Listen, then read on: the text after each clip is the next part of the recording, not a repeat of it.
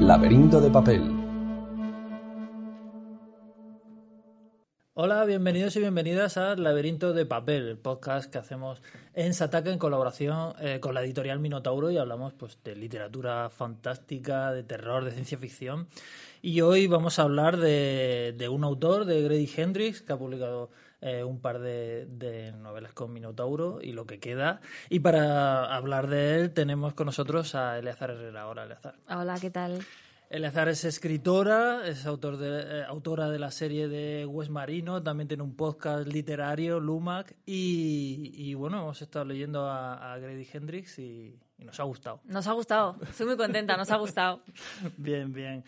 Eh, Grady Hendrix es un autor que bastante prolífico, que ha, que ha, publicado un montón de cosas, pero no está muy editado en, en España. De hecho, Minotauro eh, ha publicado recientemente estas dos novelas de las que vamos a hablar hoy. Eh, va a publicar alguna más después de, del verano. Y antes solo había, solo había un, un libro de, de en, en, en español, o Rostor.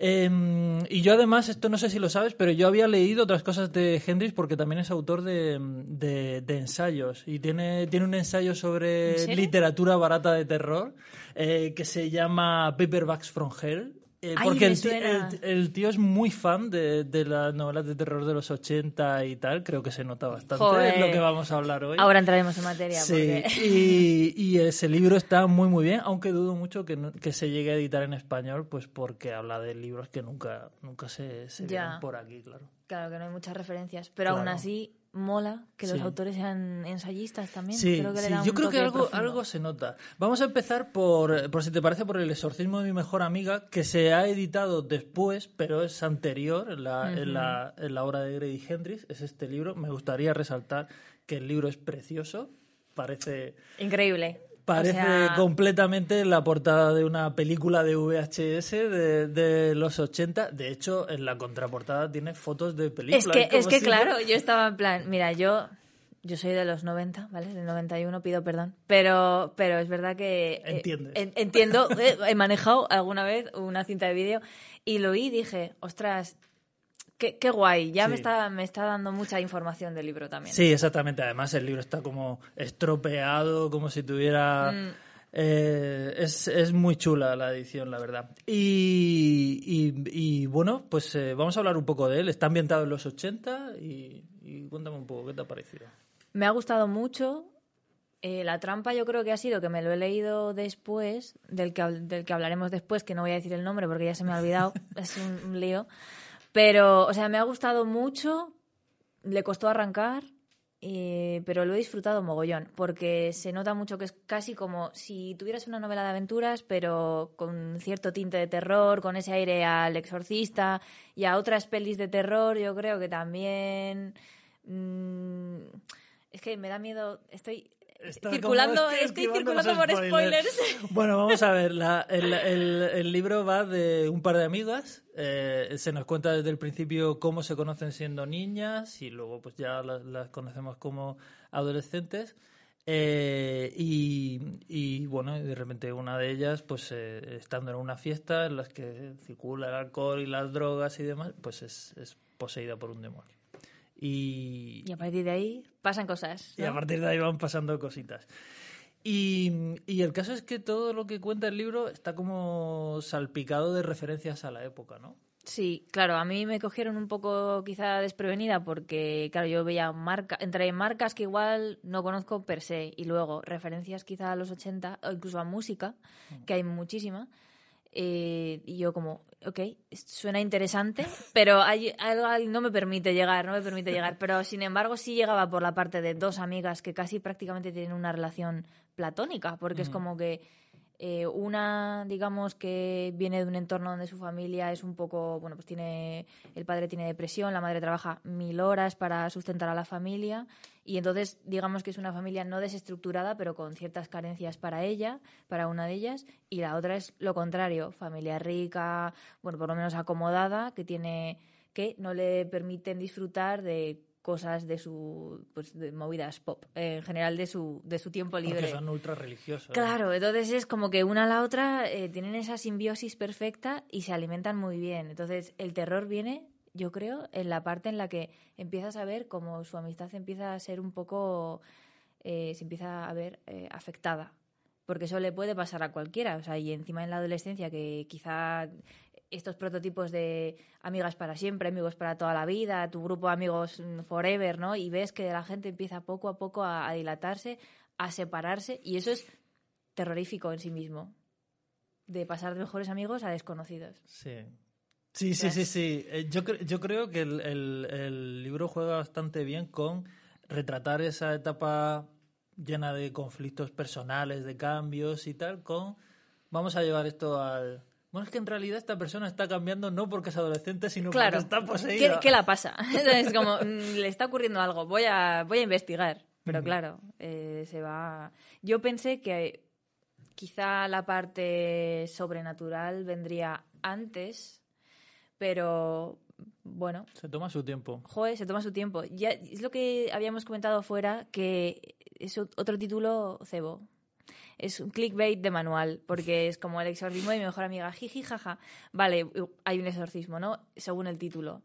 Y yo me planteaba, quizá también por la portada, eh, o sea, por la cubierta, me imaginaba quizá más elementos sobrenaturales o, o más terror encima de la mesa. Y al final es- está muy abajo, está en el subtexto casi. Que eso yo creo que es algo que, que Henry se hace muy bien. Sí. Sí, es cierto. Eh, lo- en, la- en estas dos novelas de las que vamos a hablar, la verdad es que lo hace bastante. A mí me, a mí me gusta mucho eh, cómo retrata a las dos amigas, est- esto que hemos dicho de las diferencias entre, entre ambas, que luego digamos que justifica un poco cómo se distancian y tal. Y a mí me gusta cuando son, cuando son niñas, cómo surge esta amistad, porque son personas opuestas y tal. Y esa referencia supongo que si la entenderías, eh, porque las dos son fans de ET, el extraterrestre. Claro, claro, sí, sí, eh, te he visto, ¿vale? Quiero aclarar. Varias veces, ¿vale? Pero me encanta porque es como no, cuando empieza, no has visto ET. Y ya es como se monta eh, la de Dios. me hace gracia. Y todo esto además parte de una fiesta temática de cumpleaños que organiza una de ellas de ET. Es que impresionante. O sea, y le regala una Biblia, me parece. O sea, es, es como que ya el libro te va dejando como cositas que luego mm, yo creo que es caldo de cultivo para lo que se viene, pero que lo que se va viniendo muy poco a poco, eso sí. Sí, sí que es verdad. Eh, la verdad es que eh, mm, pues eh, es una es una novela que sobre todo hace el retrato de, de ellas dos y, y- y yo creo que es bastante bastante guay con eso. Y yo creo que Guía del Club de Lectura para matar vampiros, que es el otro, Lo ha dicho bien. el otro Guau. libro. Porque Claro, lo tiene- tengo- lo tengo tiene delante, delante. lo tengo delante. Guía del Club de Lectura para matar vampiros salió ya hace unos cuantos meses. Eh, se ha convertido, de hecho, en un, en un éxito de, de ventas porque el, el libro, pienso yo, que eh, es muy asequible, es muy divertido, se lee muy rápido. Divertido. Bueno, divertido si te gustan las emociones fuertes. Joder. Y, y- y pienso yo que, que se nota que, el, que, que el que lo escribió unos cuantos años después, aunque aquí nos haya llegado antes, como decimos, eh, porque él como que es una... Pienso yo que está más maduro como escritor, Sí, ¿no? sí, sí. Cuece mucho más. El... Sabíamos que el terror en el exorcismo de mi mejor amiga es lento, ¿no? Como que va poco a poco, pero aquí es lento y aún así crea pozo. Y es un pozo como constante y muy incluso... A ver, la descripción de cuando llega... Es que hay un vampiro, ya lo sabemos, ¿no? Bueno, Claro. ya está. no, hay- no hay mentiras. Cuando llega el vampiro y lo describe y es una persona y pues una persona como, ¿no? como atractiva, tal cual, que a la protagonista incluso, que es una ama de casa, como aburrida en un sitio que igual todo el mundo quisiera, ¿no? Esa estabilidad que es hasta aburrida y, y piensas, jo, ojalá pasara algo, algo entretenido que me sacara de la rutina. La mano del mono, ¿sabes? O sea, porque de repente pasa todo. La descripción del, del vampiro cuando llega, de que es una persona. Ostras, ya a mí ya me está muy bien hecho para causar rechazo y al mismo tiempo atracción. Yo creo que eso es un poco lo que además tienen los vampiros. Es como Sí. el, el cliché, pero sacado de, de la época, Sí. bien hecho. La verdad es que sí. A mí me recuerdan a una, a una película que no sé si conocerás, que se llama Noche de Miedo, un clásico de los, no. de los 80. ¿Ves? Obviamente no. Obviamente no, querido. Es que encima no sé nada de te- cine. te- Yo te la cuento. Nada, es, es, una, es un poco el punto de partida. Es, un, es una, un adolescente eh, aburrido en su casa que se muda una persona nueva al, al, al, a la ventana de enfrente, o sea, al piso de enfrente.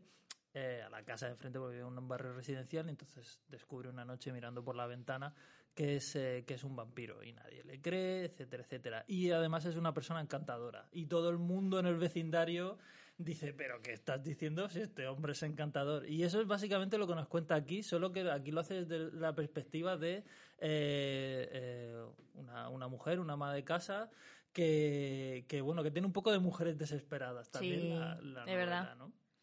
Sí, sí. Y además es que, o sea, me encanta, lo hemos comentado también antes, pero me encanta la escena de que ella va a un club de lectura porque dice, voy a tengo unos hijos que me absorben muchísimo. Mi marido pasa todo el día fuera trabajando. Es como un modelo muy clásico, ¿no? Eh, eh, entonces, ella decide hacer algo por sí misma, algo para su ocio personal y es apuntarse a un club de lectura.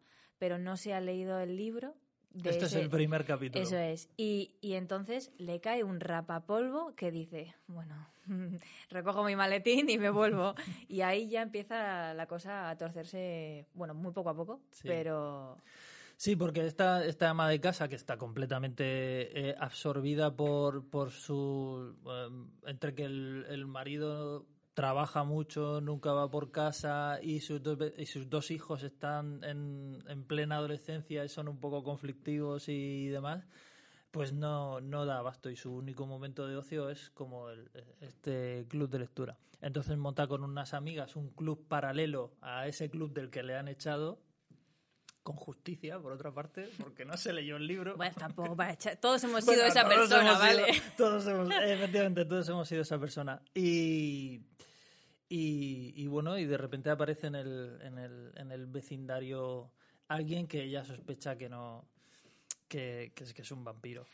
Tiene elementos muy eh, de literatura comparada, casi, porque al final el club de lectura te habla de lo que están leyendo y Sí. son serial killers, o sea, asesinos, eh, casos reales de Claro, desapariciones. porque estas mujeres son, estas mujeres Eh, son leen- adictas Claro, al- no leen romance como es lo que uno podría pensar de esa época tal cual. No, no, es, leen cosas súper gores, Sí. súper sádicas y entonces, claro, choca mucho, pero al mismo tiempo es metanarrativo, o sea, es... es, eh, es, mm, tiene trazas de literatura comparada precisamente porque te da títulos a los que tú puedes acceder, porque yo pensaba que eran nombres inventados, yo en mi movida, y de repente puse un- Sí. uno de los y, y vi que efectivamente era un caso real, sacaron un libro, el libro era ese, Sí. y dije, ostras, esto es muy interesante porque hizo lo mismo con la música en el del exorcismo, Sí. y aquí lo hace con una lista de libros. Y además es que es como, está pasando lo mismo que les pasa un poco a las, a los- a las víctimas de, Sí. de los libros que leen. Es que estas, estas mujeres eh, se, se leen libros, como decimos, eh, sobre asesinos en serie y tal, que como dices son, son libros reales. Y hacen bastante hincapié, eh, sobre todo en un libro que está muy bien, sobre, sobre un asesino real muy, muy famoso que es Ted Bundy. Y es normal que comparen precisamente al vampiro con Ted Bundy, porque Sí. Ted Bundy era un seductor, era Claro, un eso muy es. guapo que, que atraía a las mujeres y, y demás. Y, y, y además el libro está escrito eh, por una amiga suya que no se dio cuenta de que era... Entonces está es todo que está como... todo es como muy fuerte. O sea, ya cuando vas poco a poco atando los cabos y tú ves que, que primero a Patricia, que es la que primero se da cuenta, le hacen tremenda luz de gas. No solo el malo, porque eso es obviamente, el villano va a hacer su trabajo, sino todo el mundo está como obnubilado por, por la figura del vampiro, por tanto, ella es como loca.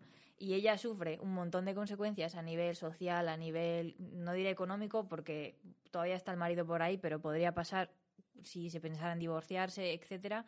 O sea, todo se lo come ella y el descrédito y, y los saltos temporales y que ella se sigue recuperando y sigue viendo a esta persona en su círculo cercano.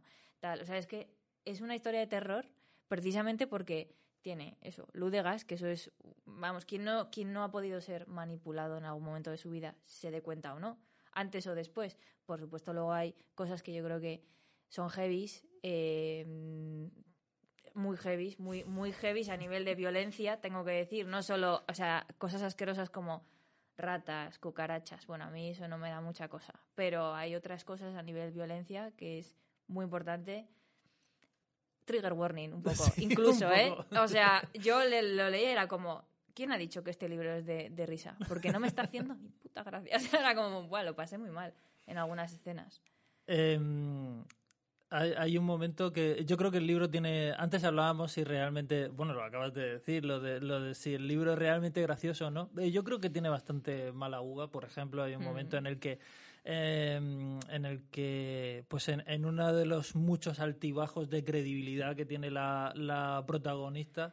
eh, que se hace una elipsis muy larga de, de un par de años en el que en el que el vampiro como que se, se mete completamente en el vecindario, es aceptado completamente por todo el mundo. Eh, por, por todos sus amigos, sus amigas, lo- los respectivos maridos que empiezan a hacer negocios con el vampiro. Los hijos también. Los hijos. Y entonces lo que, a lo, lo que pasa a ser el club de lectura es un club de lectura de libros de Tom Clancy. Bueno, como- épico porque es que es como que la novela tiene, ¿no? Al final todos son protagonistas femeninas eh, y los hombres, bueno, pues pululan por detrás. Son como, eh, digamos, el, el paisaje de racismo, clasismo y machismo. Están ahí como para molestar un poco y luego se autoinsertan y es como, está increíble. Increíble porque se autoinsertan en, en el club de lectura, digamos, de alguna manera, Sí. y empiezan a mm, revertir las, las, las novelas y empiezan a, a ver Claro. novelas de acción. Los hom- No los sé qué. hombres los hombres opinan y las mujeres de repente empiezan a, a retraerse, ¿no? Y, y es súper curioso, súper curioso. Sí, se- eh, hay un momento en el que los hombres como que se apoderan de ese club de lectura donde estaban leyendo cos- cosas peligrosas, ¿no? Libros sobre asesinos en serie y tal. Como Tom Clancy, en el fondo es como... A ver, Y entonces se ponen a leer cosas inofensivas. Claro, eso te iba a Claro. decir, súper inofensivas, claro, como armas, AKs y no sé qué. Exactamente. y hay un momento en el que cuando están hablando de eso le dice una de ellas a, a otras las que antes leían libros sobre asesinos en serio, oye, ¿tú has entendido esto? Dice, no, porque se empieza a, empieza a dar nombres de submarinos y de, y de armas automáticas y no entiendo nada. Es que es impresionante. O sea, es que este libro tiene, sí es cierto que tiene una ironía muy fina Mm. y retrata muy bien ese marco de la época en la que em, también el marco racista en el que como al principio solo se, digamos, desaparecen, las víctimas son personas negras o niños negros, tal. Claro, como que parece que separa el barrio, ¿no? El barrio pudiente no tiene ningún tipo de problema, por tanto, no se ve como una noticia, no es, no es noticiable que una persona negra desaparezca. Y al final te das cuenta de que, o sea, el libro, aparte de tener muchas claves de terror, es un libro sobre la autonomía de las mujeres y de la unión de las mujeres eh, transversal, eh, no importa la edad ni, el, ni la clase social, en pos de un mal mayor que es claramente este señor. claro. Sí, eh, creo que tiene un subtexto de, de bueno, de retrato de, de, de cómo las clases poderosas pues se, se aprovechan y rapiñan, en este caso literalmente, a, la- a las clases eh, más, más modestas, que en este caso además vienen marcadas por la raza y tal, ¿no? Sí, sí, sin duda. Pero vaya, para mí ha sido quizá uno de mis libros del año, ¿eh? Maldita sea. porque, porque me lo ha hecho pasar muy mal. Ha habido un par de escenas que cerré el libro y dije, no puedo seguir leyendo. Y del, del horror interior, no, no, bueno, algún susto, tal. Escenas muy cotidianas, ¿no? De que se te va la luz, eh, ves una sombra en la ventana, te empiezas a, se te empieza a ir la olla. Quiero decir, son cosas que a mí me ha pasado de pequeña y cuando he estado sola en casa y que, que, de repente verlo leído y que efectivamente sea porque hay una amenaza real, tú estás como, glups. Alguien ha pintado mis pesadillas, gracias, señor. Sí, el libro eh, creo que, que agarra eh, convenciones, le pasa a los dos, ¿no? De agarrar convenciones eh, típicas del cine de terror o de la literatura de terror y, y modernizarlas bastante bien, ¿no? Sí, sí, sí. Yo creo que, o sea, mi consejo personal siempre es, si, si alguien se va a leer los dos libros, que efectivamente empiece por el exorcismo, porque yo creo que va a ir hacia arriba. Quizá leerlo al revés, bueno, igual si lo lees muy seguido, creo que se ven se ve más la estructura que sigue a la hora de crear ciertas tensiones y, y los- desenlaces, pero al mismo tiempo también bueno, disfrutas con los dos tipos de personajes que se crean. Porque, Son cosas distintas. Claro, porque el- con las, las amas de casa casi no necesitan ni acotaciones, casi las puedes oír hablar, incluso les pones tu tono de voz, porque al final tienen expresiones tan distintas y demás que es muy, muy interesante también como ejercicio como escritores. Nos ayuda mucho a ver cómo se puede darle personalidad a un personaje. Pero en el de las chicas, en el de las adolescentes, quizá, porque como los adolescentes hablamos todos iguales, soy adolescente, al parecer. pues yo creo que ahí quizá es más difícil. Tiene, las trazas de personalidad van por otro lado. Sí, ¿por qué lo dices? ¿A qué- eh, ¿Por qué dices que van por otro lado? Porque creo que mm, hablan igual, ¿no? Al final se contagian. entonces se nota. Claro, eh, quizá cuando eres adolescente se contagian las mismas expresiones y tiene mucho más que ver con, con cómo eres o cómo reaccionas a ciertos estímulos en el instituto a mm, cinco señoras que cada una es Claro, es que en Guía del Club para eh, Guía del Guía Ajá, del Club de- ya ahora me he siento bien, la verdad. Guía del Club de Lectura para matar vampiros. Eh, es cierto que las protagonistas son cada una muy muy distinta, ¿no? distintas, pero del mismo entorno Mm. social, digamos. Pero luego me- hay una escena también muy curiosa en la que no, no entreves ¿no? el maltrato que pueda tener una de ellas, pero sí dice de repente el hombre, me estás discutiendo en público. Sí. Y, y, claro, yo ahí lo leía y decía, aquí hay una paliza. O sea, y, y claro, te quedas un poco como, ostras, una frase. Y una frase te ha dado un iceberg tremendo Mm, de, sí. de violencia estructural. Y es muy interesante y también hay que ser muy listo para hacerlo bien. Sí, sí, sí, sí. Sí que es verdad que.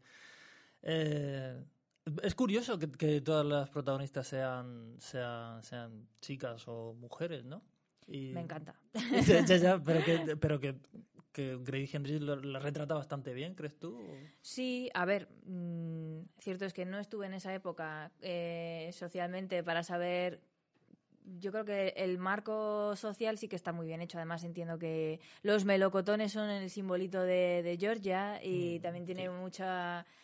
Es que es muy fina la, la ilustración, si te Sí. paras a pensarlo. A posteriori, claro, porque yo al principio lo veía y. Y lo Claro, ¿por qué? eso es, claro, claro. Luego ya vas entrando en materia. Sí, creo que están muy bien retratadas. Me sorprende también, me hace pensar en por qué siempre son mujeres, porque el próximo que también va a salir lo mismo son protagonistas. Quizá también sea porque aquí igual te, es más una pregunta que te lanzo a ti. Quizá sea porque precisamente las mujeres suelen ser más las víctimas directas en pelis de terror. Bueno, esta es la convención siempre de, las, de las mujeres como, eh, como víctimas, pero aquí son también las protagonistas, o sea, son las que se enfrentan a los monstruos. Sin duda, o sin sea, duda. que- Las que se enfrentan y solucionan. y solucionan. Es que... Bueno, muy en la línea de las Final Girls, de los, de lo- que es de lo que va el Exacto, por siguiente eso. libro. Eh, eh, las, un poco en la línea de las Final Girls de, los, de las pelis de asesinos en serie y tal. La verdad es que eh, son libros eh, mm, son libros hechos y derechos, es decir, son, son literatura, pero a la vez están como muy pendientes de la influencia del cine y Sí, demás. sí, sí. Sí, sí, yo creo que yo que hacía mucho que no leía terror contemporáneo y tan contemporáneo, ¿no? Porque ha sido como de hace menos de cinco Mm. años los dos. Está muy bien y, a- y incluso me he sorprendido porque quizá mm, también dentro de mis prejuicios como lectora siempre para mí la, la línea entre el thriller y el terror a veces es muy fina y el thriller no me gusta nada porque pf, no sé, no, no me entra, la verdad. O sea, es como hay una desaparición. Uf, qué interesante. La verdad es que no, no, me, no me llama nada. Pero cómo se construye el terror muy poco a poco, joder, eso y también para estudiar. Eso es muy Sí, interesante. He, aprendido muchísimo, sí, sí. Además es que está muy bien escrito y muy bien traducido. Porque las referencias las entiendes, eh, o sea, las conoces, aunque no, no las compartas o lo que sea. Las puedes buscar. O sea, no hay un salto a veces, eh, no hay una nota del traductor abajo que te despegue de la lectura. Quiero decir que todo eso, es- que esté tan bien integrado, creo que Sí. a favor. Sí, sí, sí. Bueno, pues, eh, pues dos estupendos libros de terror y un autor que un descubrimiento. Descubrimiento. Y, y, bueno, pues eh, si quieres añadir algo más, algo que se nos haya quedado en el tintero. Pues que yo creo que todos son spoilers. Es que, hay es que tenemos que ir con mucha... claro, sí, sí, a mí me, me da miedo, prefiero no hablar, ¿no? Antes Sí. estábamos hablando de, de- de un personaje que no vamos a decir porque es spoiler, que nos ha gustado mucho a los dos, pero no podemos hablar de él porque Claro, y es al que final. nos daría otros 10 minutos, ¿eh? Sí, sí, sí, es un, es, un, es un personaje muy jugoso. Así que nada, esta es nuestra recomendación de hoy, la guía del club de lectura para matar vampiros y el exorcismo de mi mejor amiga de Grady Hendrix. Eh, y nada, Eleazar, muchas gracias. Gracias. Y nada, nos vemos eh, en, en la próxima entrega de Laberinto de Papel, el podcast sobre literatura fantástica que hacemos en Sataka en colaboración con Editorial Minotauro.